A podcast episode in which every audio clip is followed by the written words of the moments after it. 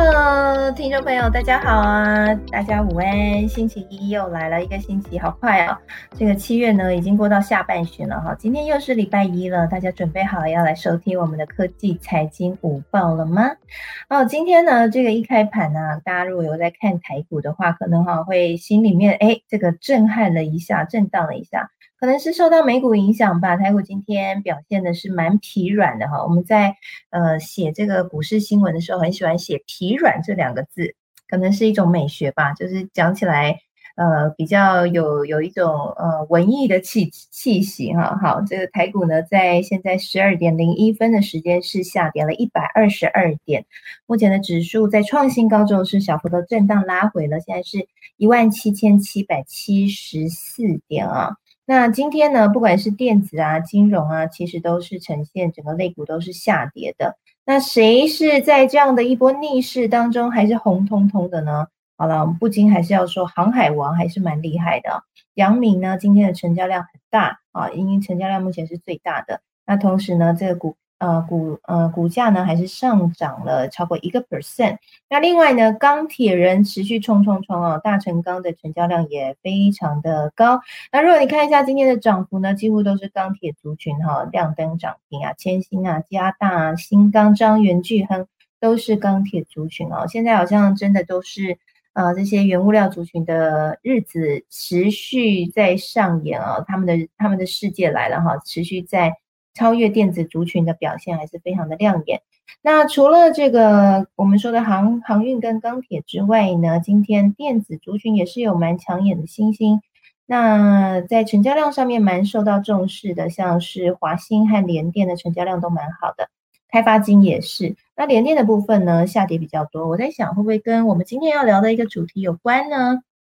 好，英特尔的相关的消息。可能多多少少有些关系哈，那不过台股今天的大跌，主要还是因为来自这个美股呢，其实在这个美股呃的这个表现好是蛮震荡的哈。那待会我们会聊一下这个美股震荡，其实主要是来自于一个数据的公布。好，所以马上就进入到我们新闻盘点的时间喽。这一周有哪些重点呢？首先第一个就是在礼拜四的时候，欧洲央行要公布七月份的利率会议。那目前市场预期是将会维持三大利率不变啊，所以如果有 surprise 的话，那么可能股市就会有一些变化了。好，那另外第二个呢是这一周是美美国科技股、美股科技股的财报周，包括了 IBM、Netflix 啊、SML、ASML 啊，还艾斯摩尔哈，还有英特尔哈、Twitter 这些重要的科技巨头都要公布财报。所以他们财报表现的好不好，也会牵动接下来美股的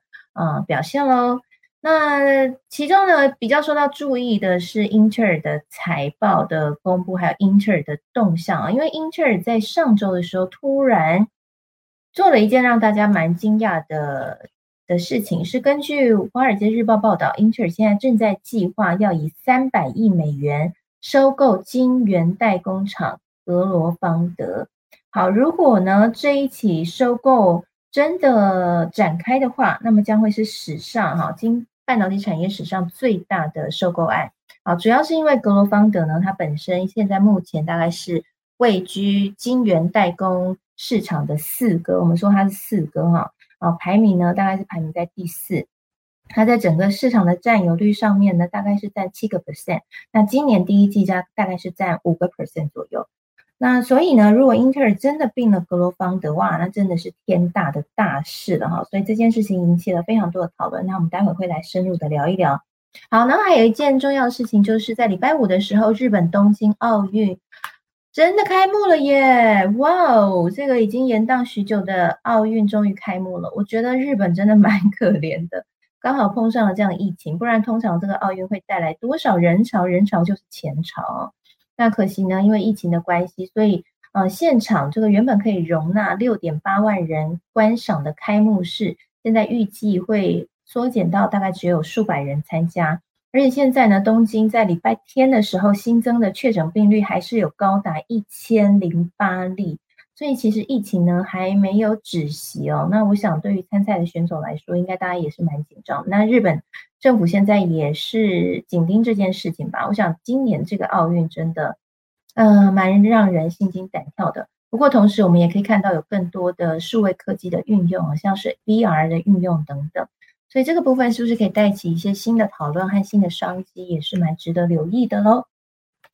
好，那接下来呢，我们还要跟大家分享一个消息哈，一个我们今天也是一个讨论的焦点了。这个焦点呢，就是航运了。航运呢，最近有什么样新的事情呢？是 BDI 的指数哦，现在呢却出现了这个下跌的情况哈。那 BDI 的指数呢，这个下跌是来到了呃五月以来的低点，所以这个部分呢是到底对于航运股将会啊 BDI 呢是上周创跌幅是达到了八个 percent，创了五月以来最大的周跌幅哦。那这个部分对于拥有航运股的大家来说，呃，是什么样的一个讯号呢？那现在如果你是航运的投资朋友的话，那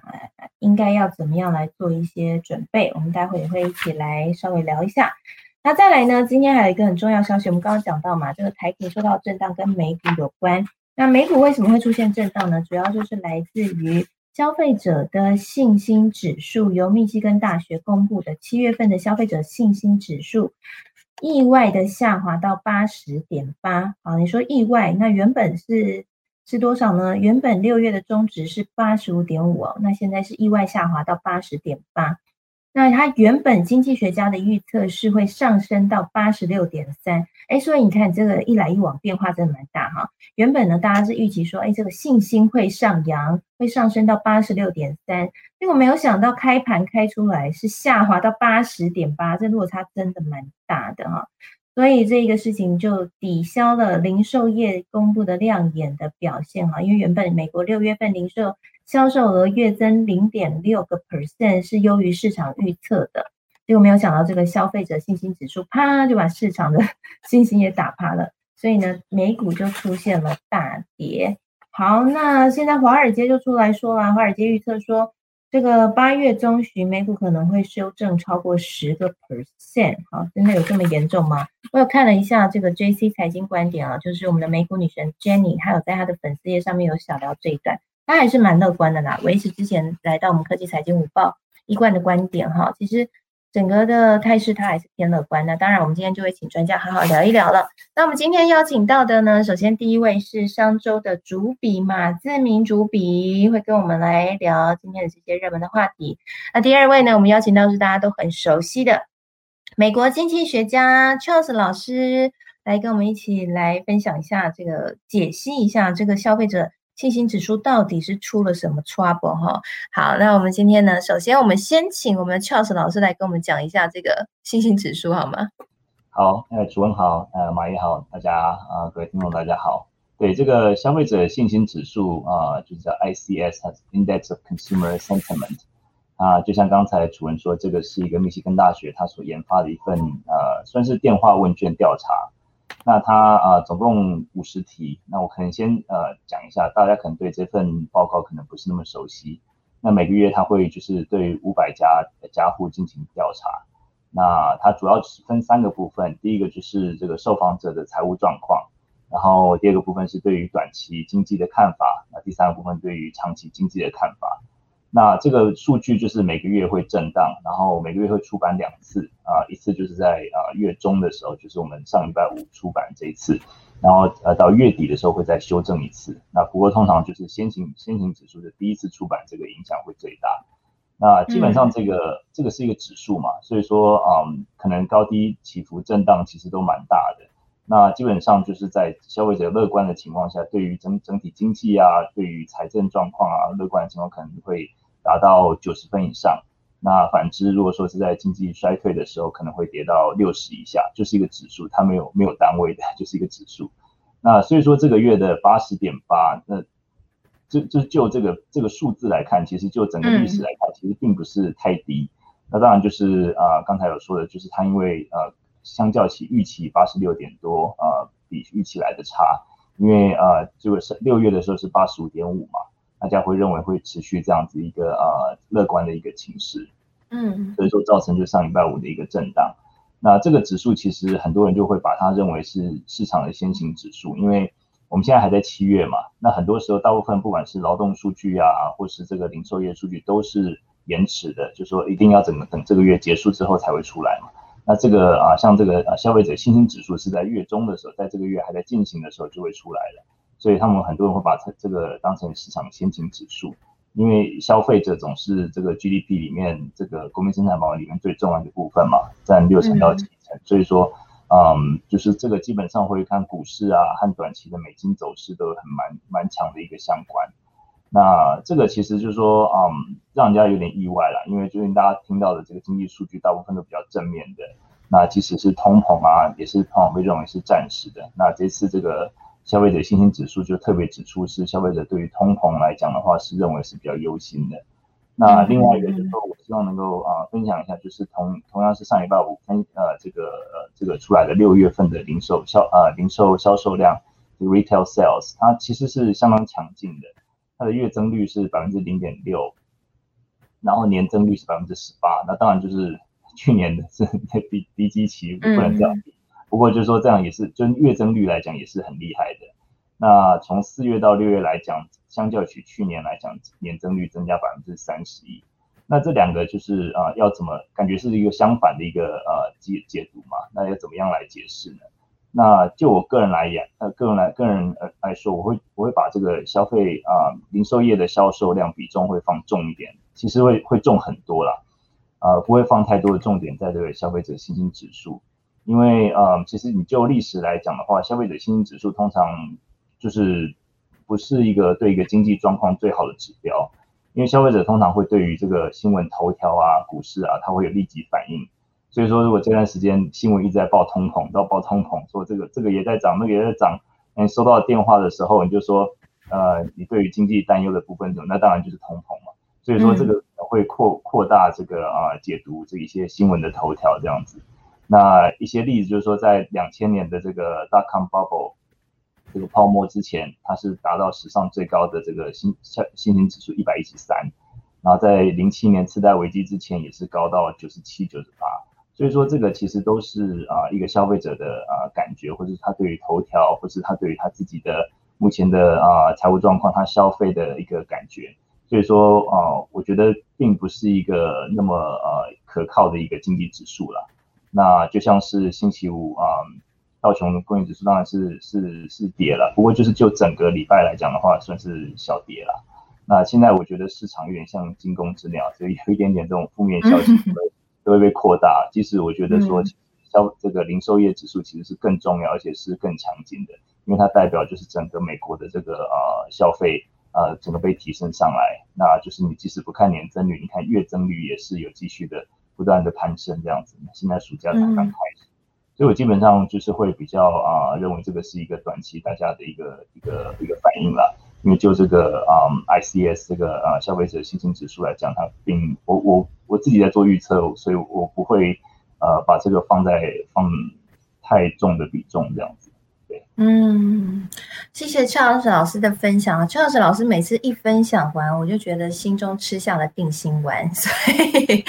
听起来的话，就是这个消费者信心指数虽然说不如预期，但是如果去分析这个信心指数当初是怎么产生的，其实他就是问大众嘛，就是你现在有没有信心啊？那大家当然这样的一个调查，它有可能会有部分恐慌情绪掺杂在其中，对不对？因为大众可能是直接来自于对于新闻的解读，它不一定能够对于这个通膨啊背后。啊，到底是为什么造成通膨？像我们在节目里面一样，请这个专家啊，就像 Charles 老师跟我们分享的一样，就是哎一一解析说，哎，其实这个数据呢，你不能只看表面，你要看里面的成分。所以大部分人一听到啊，通膨好高好高，可能就会失去信心，对不对？所以 Charles 老师就认为说呢，那相较于其他的一些经济数据，那其实消费者的信心指数。其实反而是没有那么的必要。那乔斯老师认为，这个零售业的指数反而是比较能够影响，或者是说决定未来美国经济到底是好是坏的一个标准。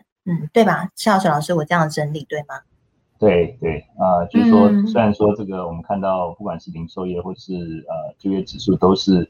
延迟了，延迟了一个月之后才知道，可是它其实是一个。嗯，就像一个呃血压，或是这个医生要看你的血压，或是你的温度，你的一些呃一些状况，这个是一个很真实的反映一个经济的状况。而不是一个感觉。所以我觉得，所以我才才会说，我会把这个零售呃，零这个零售业销售量啊，或是一些就业指数会放在比较比较重的一个比重这样。哦，哇，Charles 老师这比喻很好哎，所以就是我们常常在讨论的，像这种零售业的数据表现，或者是像是就业市场的这些相关的数据，老师认为这个比较像是我们在量血压，或是量一些心跳指数，它是这个比较有根据的，或者说比较明确可以指引你身体状况的，而。那如果我们就把这个消费者信心指数，可能就可以比拟为，呃，你现在心情如何？有点类似像这样，对不对？这个可能是波动比较大的。嗯，对对对，所以我觉得啊，所以所以我就是为什么啊，比较我我比较觉得说，这可能或许是市场比较短期的波动。嗯，了解了解。好，那我也想要来请教一下，同样都是投资老手的这个马志明马爷了，我的好朋友马爷。刚刚 Charles 老师这样的比喻，我不知道马爷。呃的想法是什么？那你自己在看到这样的一个数据出来的时候，心中有吓一跳吗？还是一样也觉得说啊，这只是一个恐慌而已？呃，我觉得其实我觉得 Charles 老师讲的很对啊，就是说，呃，因为其实我们在投资市场，其实一直会有各式各样的数据，呃，会出来去干扰这个市场的信心。那事实上，呃，我们其实必须要去仔细的分辨，就是哪些数据。其实是真的值得我们关注的，但哪一些数据它其实只是市场上的一个杂音，其实我们必须要有这样的一个呃分析的能力，那才有办法说去做出比较正确的判断。那甚至是说，其实如果当市场是被这些杂音所影响的话，说不定它反而是一个蛮好的一个切入点，这样子。嗯，所以你认为这个消费者信心指数它是属于一个市场的杂音是吗？对，就是说，呃，它比较像是，像是说，就是真的是像恰老师老师讲，就是说是打电话问你，然后说你现在 对于现在，就我们之前有做过一些问卷啊，那你觉得现在的消费状况是怎样啊？它可能多多少少，呃，比较能够反映出一些些的这个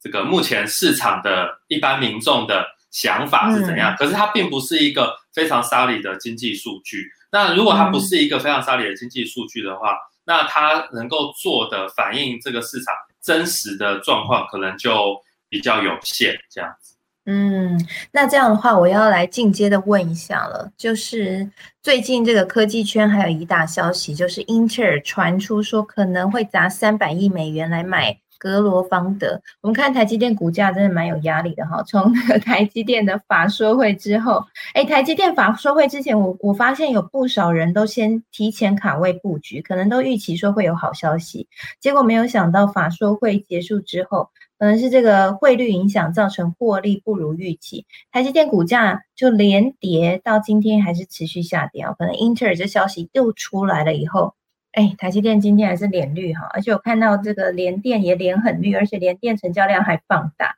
那我想问一下马爷，你觉得英特尔的这样的一个动作也算是市场杂音吗？还是说它其实是是有危机还没有爆发的？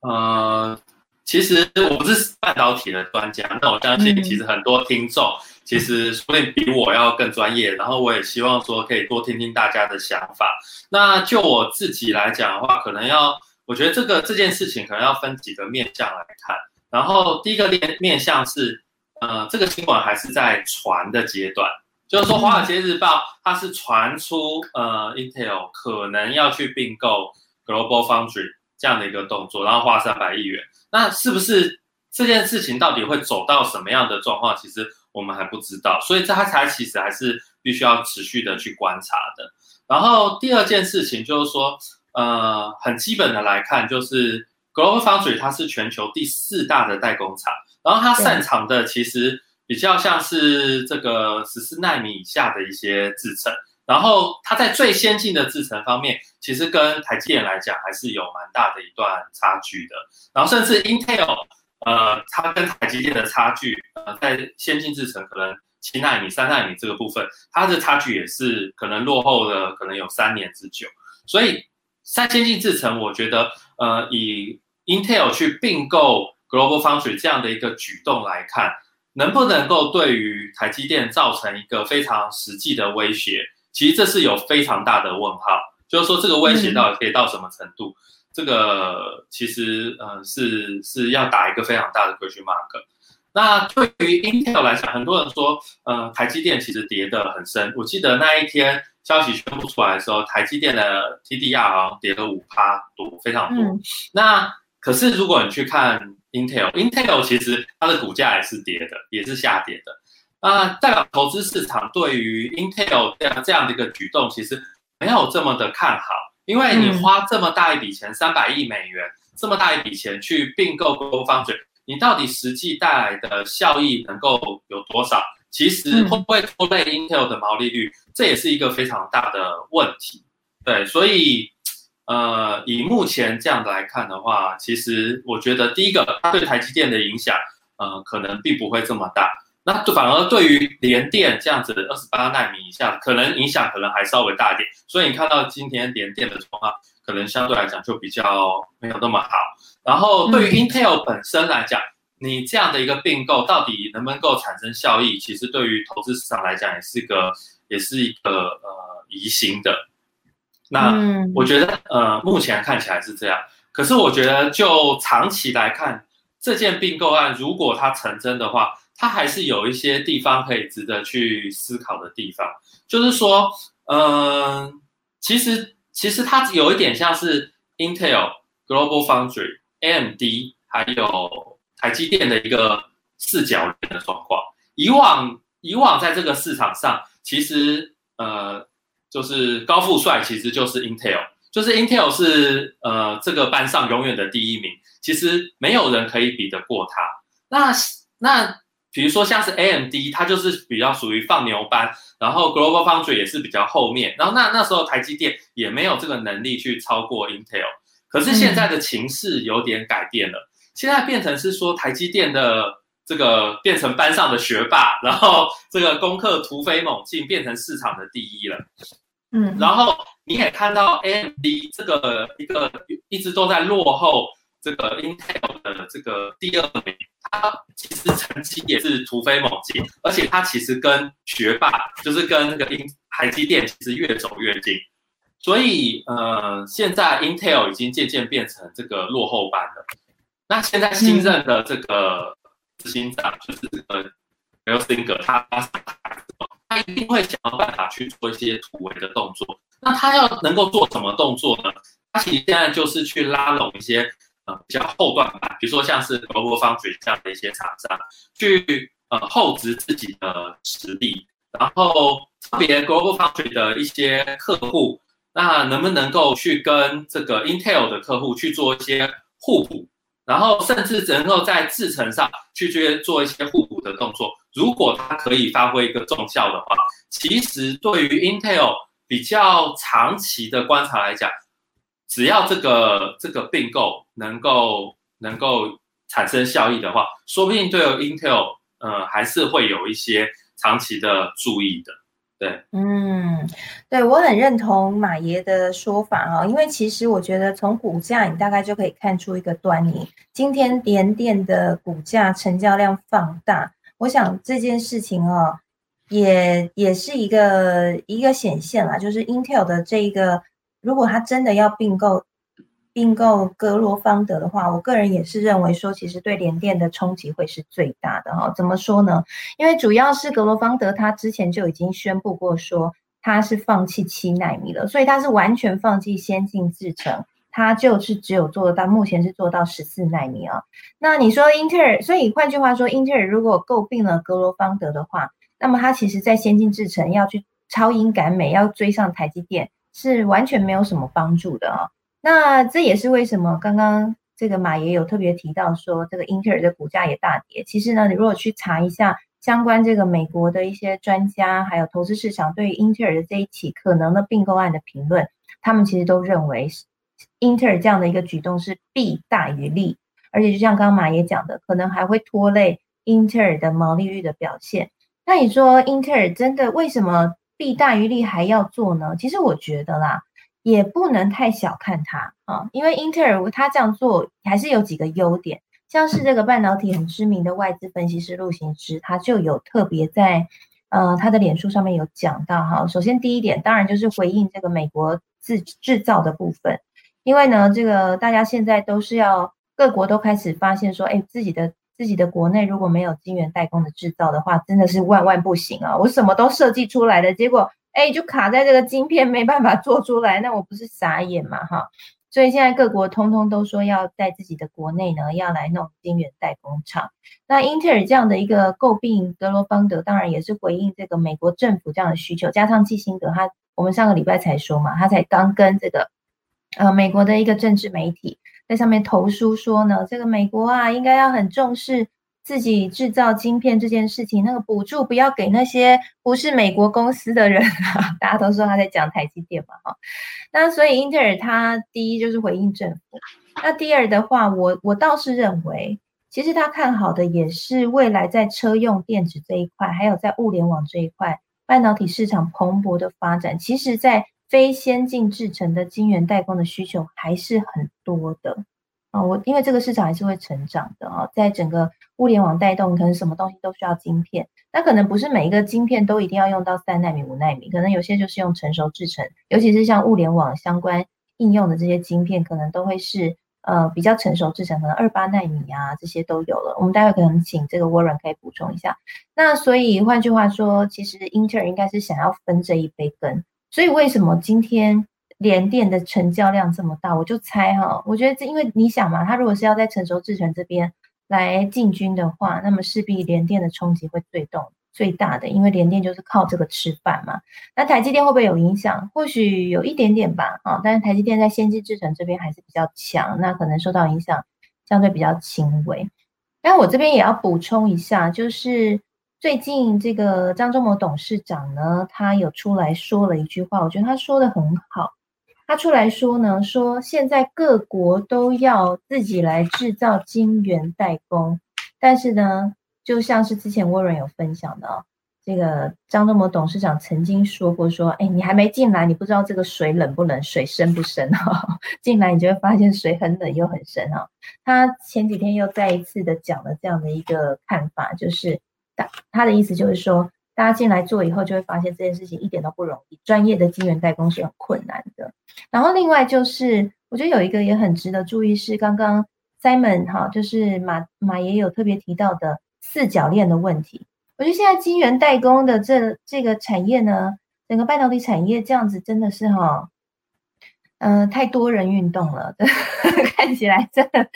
真的是这个一团混乱哈。这个你知道这个？台积呃，李英特尔高富帅，他跟 AMD 是已经竞争了五十多年的老对手了。我最近才在看一本书，看懂晶片产业这一本啊，是呃早安财经出版的，里面在讲整个晶晶片厂呃半导体产业的整个来龙去脉、历史发展的故事。好，对这有兴趣的朋友，推荐这一本给你给大家哈，我会抛在我们的社团科技财经午报的俱乐部的社团。那。这个英特尔跟 AMD 缠斗了五十多年，后来呢，AMD 因为靠着台积电的先进制程，AMD 终于把它的格罗方的这个晶圆厂分拆出去，而且还付了很大笔的分手费，终于把格罗方德切出去之后，然后去投靠台积电，靠着台积电先进制程的能力呢，哎，打败了英特尔，在最近呢，打败了英特尔，然后拿了很多的市占率，结果但。无，但不管如何啊，这个格罗方德跟 AMD 还是这个前男女朋友的关系。然后英特尔现在又投片到台积电，然后又跑去缴获那个 AMD 的前女友，像 Warren 这个分析的，那格罗方德会会嫁他吗？而且而且这个格罗方德手上的客户哦，虽然说英特尔如果把格罗方德买下来之后，他可能就可以直接拿到格罗方德的这个市占率的这些好处。但是他旗下有些客户跟英特尔可能会是有竞争关系的，这些客户不会转单吗？我觉得这些真的都是要值得留意的哈。我觉得对英特尔来说挑战也是蛮大的。其实我觉得对于英特尔来说，它其实还是有一个最大的问题，就是在晶圆代工的商业模式上面，它本身就出现了矛盾。这个矛盾也是台积电一直在强调的，就是说你自己本身你就是有做 IC 设计，那你。同时，你又要做来进来做晶圆代工，那你绝对会跟你的客户来进行竞争。那你要怎么样说服你的客户呢？那对于台积电来说，因为它是纯晶圆代工，它没有跟它的任何客户竞争，所以它就是在帮助它所有的客户，所以它比较不会有这样的问题。那这个可能也是台积电的优势吧。不过我想对于 Intel 来说，其实也可以理解它为什么要出手买，因为现在买，你想前一阵子我们大家才看新闻，大家才在谈嘛，现在有晶圆厂就赚啊。有金，每个人都想要晶圆厂啊！你看，连那个红海都要买一个晶圆厂，对不对？之前也传出想要买晶圆厂嘛，所以呃，也是因为来自于物联网啊，然后整个这个时代转变的这样的一个需求的趋势吧。只是说，对于英特尔来说，它要权衡的可能会更多。那我想，所以可能我觉得我倒觉得有一个警讯，对于整个半导体产业来说，如果现在大家都在大扩厂，好，都在。大学的买晶圆厂或者在扩厂，那未来在比较成熟制程上面，会不会变成是呃变成是有点像我们说记忆体啊，像面板产业那样子，就变成是一个景气循环产业，然后变成一个蛛网理论，然后变成是说，哎，这个需求多的时候，大家就疯狂扩张，疯狂提供供给，然后最后价格就崩崩了以后，大家又把厂关起来，然后最后又又又这个供给又低于需求，然后最后大家又开始价格又起来。就开始玩这个游戏。如果变成这个游戏的话，就在里面的这些二线 player 真的会蛮辛苦的啦，哈，就变得是这样的。我我自己的看法是这样了。哎，我想问一下 Charles 老师，在美国这边有相关的一些讨论吗？不知道 Charles 老师有没有注意到这样的一个消息？你说啊，Intel 吗？对啊，对啊，应该也是蛮大的消息吧？对对。呃，对，不过我就是 比较比较多注意在这个经济数据，呃，那这个当然都是会有相关了，对，那在美国也是蛮蛮多在讨论，蛮多在讨论哈，因为也是一个大事嘛。那现在美国政府这边也是，呃，目标蛮一致的，就是说希望在美国制造的这样的一个方向还是蛮明确的，对吧？对，其实他们的这个嗯，就是呃，基础建设，他们呃，虽然说他们。就是拜登跟这个很多的这个共和党已经有达成协议，可是他们的这个方案，这个这个版本就是说并没有包括呃拜登他之前希望纳入的这些有关于晶片啊等等的，那可是他们就是有另外的，就是呃就是就是他们他希望的一些像气候变迁啊绿能产业的，是在另外一个这个方案里面，那那个方案应该也会过，不过就是可能只有这个呃民主党的支持这样子。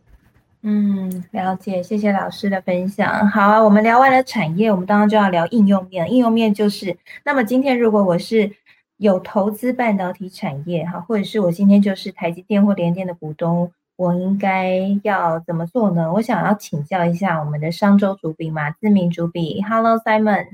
嗯，怎么投资啊？应该这样讲啦，就是台积电的股东最近应该真是心情喜散温暖，然后联电的股东现在一定很差。那我觉得我们可以聊一下，就是说，呃，如果我现在持有这这些股票的话，假设我不知道，我不知道 Simon 你有没有持有啦？哈，那我自己还是持有台积电的股票。那你你觉得你你会怎么去面对这样的一个消息？然后还有面对现在市场的震荡？我之前持有台积电股票，但已经卖了。他已经卖了，已经卖掉，赚了一波就卖了。对，然后你是玩短线台积电的？对对，因为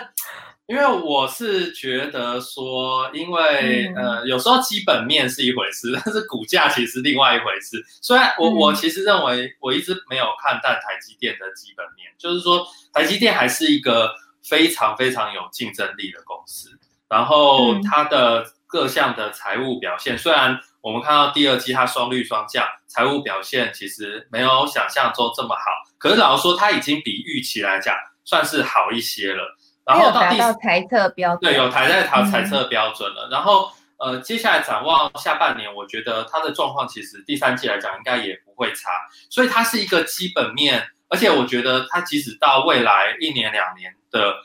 的趋势来讲，其实呃，台积电都不会是一家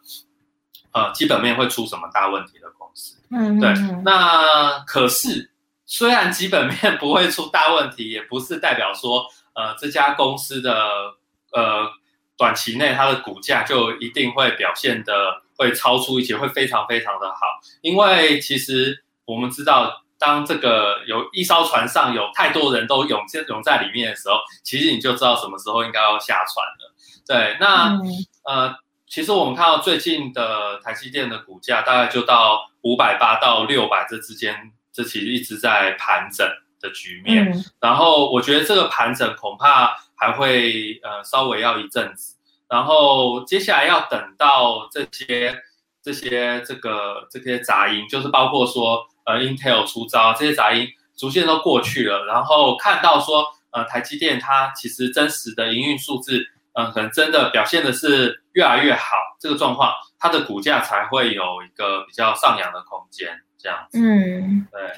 对，了解了解。所以 Simon 是从这个目前股价反映多少基本面来看，我想你应该也是从资金效率这件事情来看吧？就对你来说，可能现在短期虽然台台积电可能一年后、两年后，或许还会有一波整理完的涨势。但是你可能会到那个，因为你也会看 K 线嘛，对不对？所以你可能会到那个时候再再提前的进场。那现在你觉得资金效率上面，你会拿去投一些你觉得比较有股价爆发性的？对，因为因为同样你拿五十万，可能投资台积电，你可能要等蛮久的一段时间。然后可是说不定有其他呃比较有效率的股票，它可以在比较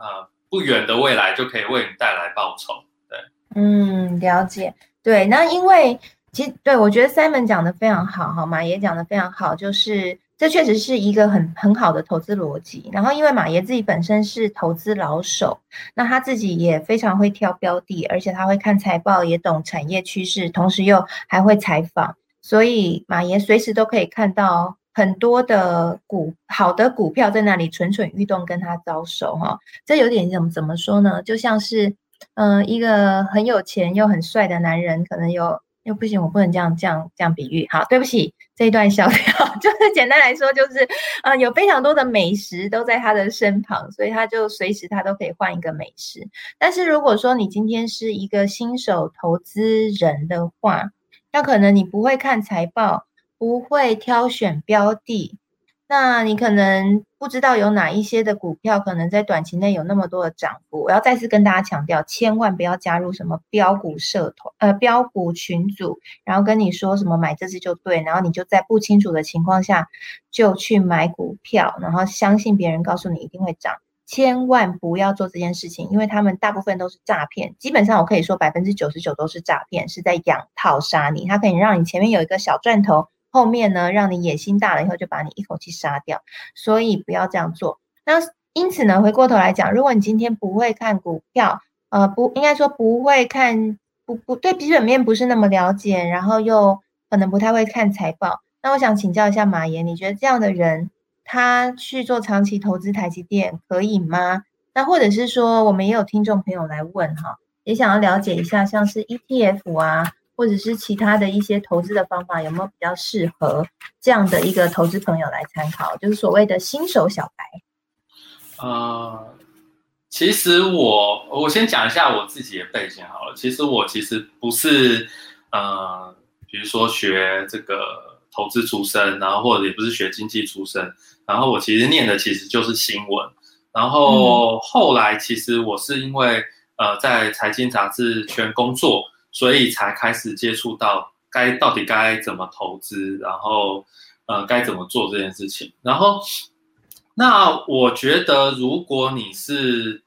呃投资小白，就是你从来一张股票都没有投资过的话，其实我觉得建议你呃你其实要思考的其实是你的资金的分配，就是说呃我同样有一笔钱，比如说我现在有十万块好了。我到底该去呃布局哪一些的股票？如果你完全都不懂的话，我其实，然后你其实其实你的呃就是受挫力其实没有这么高。比如说一天涨跌呃五趴十趴，你忍忍受不了这种波动的话，对，就吓晕的话，你可能会比较建议去买一些这种比较高值利率的股票，然后。呃，高值利率的股票，高现金值利率的股票，而且要去挑这种呃十年、二十年，它其实配息配股其实都非常正常的这些公司，然后去买。那这些公司很多都是属于蛮冷门的公司。我记得其实呃，大概前两个礼拜的时候，其实呃，汇马还是证交所，它其实有推出一个冷门股的指数。不冷门股的冷门股的股票。那其实里面有一些公司是那种呃，可能呃成交量不高，但是它算是高现金值利率的股票。这种说不定你可以先去呃布局一些。然后根据我自己的经验，其实布局这些公司，如果你长期布局的话，其实呃相对来讲它的报酬率都不会不会低，不会低。然后那如果你行有余力的话，你呃你可能在考虑去呃观察一些基本面好的公司，然后它其实呃包括它的呃月营收、它的季报、它的年报，其实都表现不错，而且有逐渐成长，而且。跟整体的大趋势是符合的，那这些股票你还是嗯可以考虑去投资这样子，对。然后呃别人会说这个哎那台积电到底是不是很好的一档呃值得存股的公司？其实以目前来讲，这个答案是否定的，因为呃台台积电台积电以目前来讲，它的殖利率太低啊，殖利率实在是太低了，所以呃如果你要去存它的话，其实。呃，你的、你的、你的、你的心脏其实还是要蛮大颗的，就是就是因为它没有办法给你非常好的现金殖利率的保护。对，那我我只能说，这档股就是以台积电这档股票来讲，呃，它的前景，它的是它是跟着上趋势的股票，然后它你可以期待它可能未来可以带来资本利得，但它并不是一个适合存股的股票。对，嗯，好，我要解释一下刚刚 Simon 提到的这个直利率作为你的资产的保护的这样的一个说法哈，因为我想我们有一些新手小白可能听不太懂这一块，我来做一个小小的说明。那为什么会刚刚 Simon 特别提到说要最好去挑一个高值利率的股票呢？因为你看哦，如果今天呢你买了一档股票，它的值利率假设是有六个 percent 好了。好，那如果今天这个股价下跌了，然后下跌了，假设有五个 percent，那么你可以选择不要卖，因为股价总是会上上下下嘛，啊，都受到一些消息会有一些波动。那你如果今天股价下跌了五个 percent，好，你不要卖，你还是去领它的值利率的话，你还是有六个 percent。所以呢，就是在投资上面会有一个说法，就是说你的值利率就等于是你的下档保护。就等于说，你大概有一个空间呐，你你有一个让它跌五，假设你的值利率是六个 percent，你可能就有一个让它跌六个 percent 的空间啊，你还不会真的大赔，只要你不卖的话。那所以这个是 Simon 的刚刚提到的这样的一个说法。那我来分享一下，因为我还持有台积电，那你可能会想说，为什么我还持有？我讲一下我的理由哈，因为我觉得对我来说，第一。呃，在基本面上面，我认为它的前景还是非常好。然后，就像刚刚 Simon 讲的，它的这个先进制程上面，目前还是放眼望去是没有对手的。那你说它的股价高了，市利率又不好，为什么我还持有呢？那我想分享一下我的想法。我的想法是，一因为看财务的数字上面，哈，去看它的这个整个公司体制上面。它的整个一些财务的基本评判的数据是非常稳健的，比如说它的 ROE 是非常多年都在二十趴这个左右的，那它的每一个财务的指标都很健康，所以它本身是一个很健康、很健康的公司。那所以我认为这样的很健康的公司是可以长期持有的。那另外呢，还有一个是我有考虑到说，因为现在股市在高档，在高档的时候，我认为说。呃，如果今天真的突然有一个股市出现了很大的变化哈，或者是崩盘的时候，那我持有哪一个股票，我会可以安心睡得着觉哈？我觉得在今天我可以安心睡得着觉，因为一方面我了解它，我在跑这个产业，然后另外一方面我觉得它是龙头，所以我是基于，当然还有部分是信仰的，就是真的很嗯很看好半导体，所以支持啦。对，我不知道 Seven 你你你你的想法是什么？我我觉得可能要稍微思考一下，就是说持有成本的问题，就是说你到底持有的成本在哪里，然后你可以忍受多少的波动的幅度，这一点是要把它考量进来的。就是说，如果你在一个公司，它是个好公司，可是在非常高档的时候才去买的话，其实你承受的风险就会比这个你在非常低档的时候买的人。来的高非常非常多。当然，那那那比如说呃，其实现在呃以以就算其实以台积电为例好了，其实我不知道大家有没有去注意过台积电股票，台积电的股价曾经在大概约二十年前。其实台积电股价曾经有两百过，两百块过。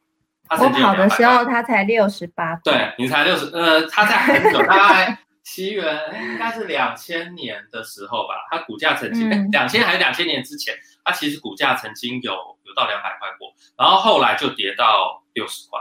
后来跌到六十块。哦，你说那一波？对，那一波它其实有跌到六十块，所以呃。那你能说台积电是个不好的公司吗？不是，台积电还是一个好公司，它的本质其实并没有改变，它还是一个非常好公司。可是它的股价还是会下跌，它的即使是这么好的公司，那它会跌到它应该有的合理价格，然后嗯为止这样子。所以我觉得持有成本是一件很重要的事情。然后那再讲回来就是航运股，就是呃。呃，曾经有个货，这个公司的老板啊，就是航航运公司的老板跟我讲，就是他讲说，呃，最近航运股呢，其实涨得非常非常多。可是呢，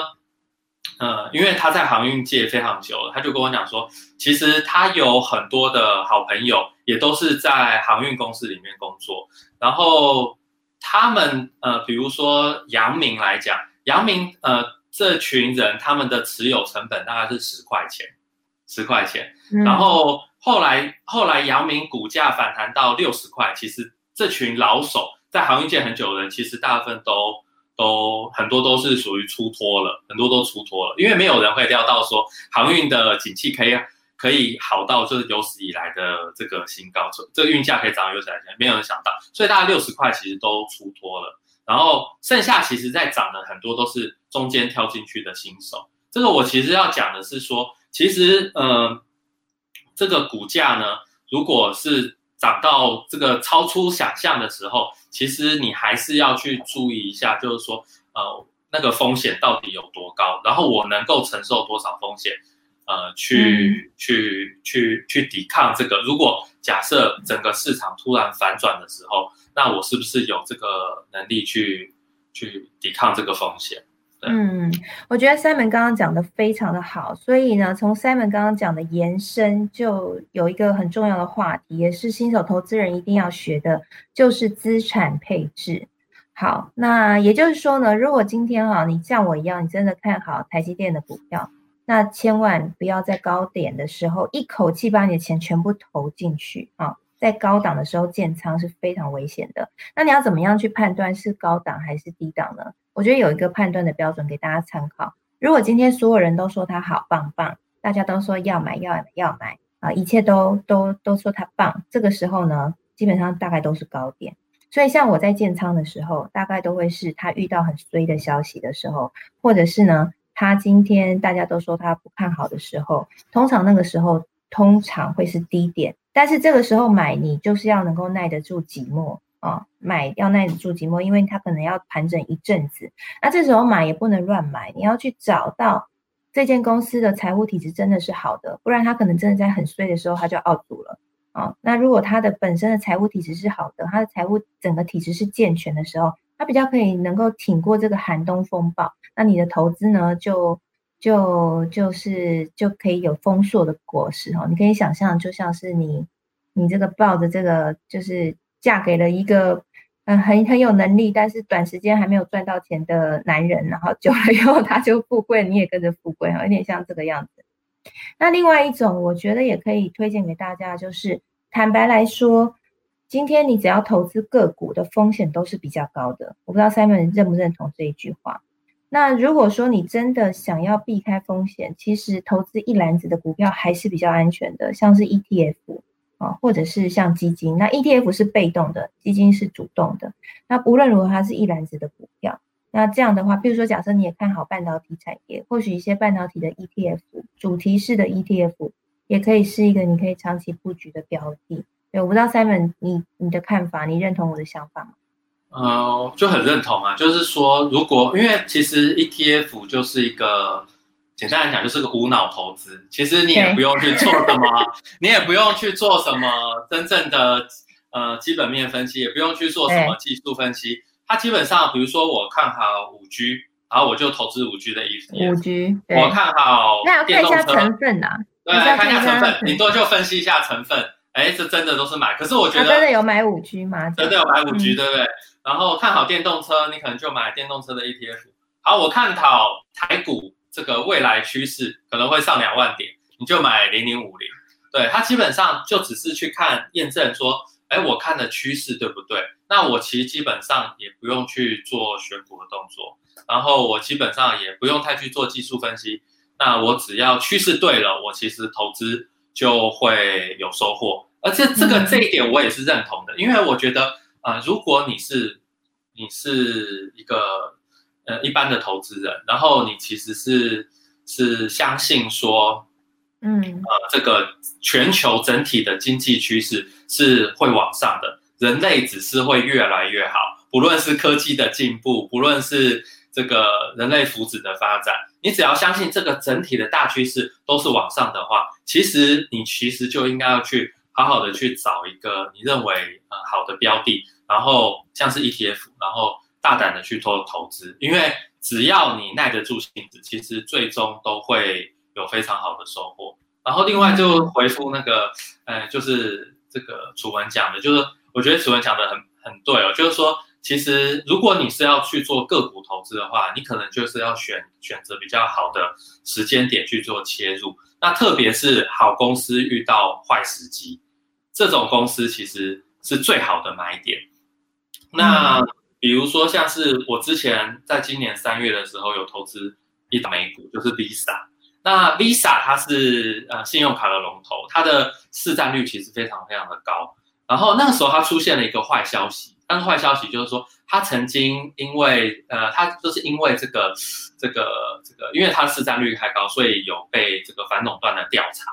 然后那个时候它的股价其实。其实就突然的崩跌，就大概跌到每股大概一百，最高我记得最低跌到一百三左右，然后然后就是非常低，然后那个时候我就进去进去买了。那因为 Visa 它是一个有有那个它在这个市场是有垄断性的地位，而且它其实基本上过去以来它一直都在被垄断的调查，然后其实每次调查完其实都没有事情。所以它反而是创造了一个非常好的买点，对，所以我觉得，呃，大家如果想要去做个股投资的话，就是要在坏时机去挑好的公司，然后它在这个市场其实是龙头的公司。那台积电也是，你接下来就看台积电如果呃持续的有坏消息出来，然后价位有跌到合理的价位，那其实也是非常值得呃进去投资的。嗯，那时候大家就会问啦，合理价位是多少？你觉得嘞？我们来交换一下。啊，合理价位哦，其实我觉得可能，其实我其实刚刚有提到那个现金股利值利率嘛，那你就看这现金股利值利率能不能够回到一个比较合理的状态。然后比如说，呃，台积电回到二点五八两八以上，那可能呃两百八以下，搞不好都是蛮值得、蛮不错的一个买点。两百八以下，你说价格吗？对。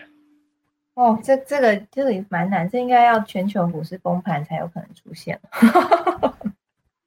我觉得啦，前前一波那个三月份那时候疫情很严重的时候，有一度到两百五。对，但那时候我我讲错了，是五百八以下，五百啊，五百八以下，对啊，我想说两百八，不是两两百八，不太可能啊，五百八，五百八，口误，口误，口误，意思口误，五百八以下啦，五百八以下，不可能两百八，两百八世界毁灭。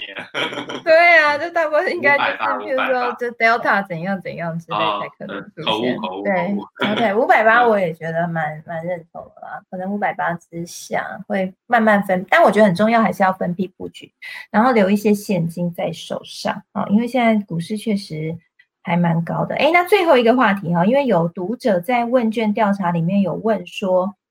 呃，他想要问一个问题是，这个 ETF 有人说这是一个泡沫，那你怎么看？应该是说，它其实在过去，嗯，应该差不多接近十年之间，其实 ETF 的成长其实是非常的大。然后，那 ETF 会说它泡沫的原因，我觉得有一种可能是，嗯，因为全球的利率环境是非常非常低的，然后全球利率环境很低的之下，其实很多的热钱其实是跑了出来。那这些热钱，它如果要去呃去做投资，其实最好的标的可能就是去追踪指数，然后去买 ETF 这样的标的。然后，那所以造成了 ETF 就是前所未有的一个溶解。然后，那现在会讲要说，这个 ETF 会不会是一个泡沫？它其实考量就是说，其实未来的利率环境会不会反转？然后，那利率环境的反转的确是有可能的，但不是现在，但不是现在。嗯，对。那有可能会在呃两年之后，可能会呃，比如说美国联总会会逐步的开始升息。然后那个时候，哎，我们现在看更，我们现在看更快，耶，对不对，Charles 哥，Charles 老师，我记得我们是看看是不是看那个今明年上半年，忘记了。老师，你是看什么时候会升息？可以请教一下吗。哎，呃，应该最快，我觉得应该是明年呀，明年上半年，因为我们知道二三年之前他们说还大概会升三次吧。啊，明年最快最快可能是上半年嘛，不过呃，可能机会也不是那么高啦。嗯，要看接接下来看这个通膨的这个走势，一直到年底的走势。嗯，那马爷，如果明年上半年就升息的话，ETF 会泡沫吗？啊，有可能，有可能。如果升息的速度真的有这么快的话，你其实会看到 ETF 会非常会有一个蛮剧烈的回档。可是，可是那个时候我觉得 ETF 吧，应该是全全球股市都会大幅的回档。我觉得你投不投资 ETF 其实也没有什么差别，因为所有的股市都会大幅的回档。可是我觉得就算大崩盘，嗯嗯，我觉得还是要去思考，就是说，呃，ETF 你要把 ETF 当成什么东西？ETF 它其实是一个投资的工具，它其实是帮助你去呃比较快去追踪指数。去快速的去投入一个一个市场整体的表现，然后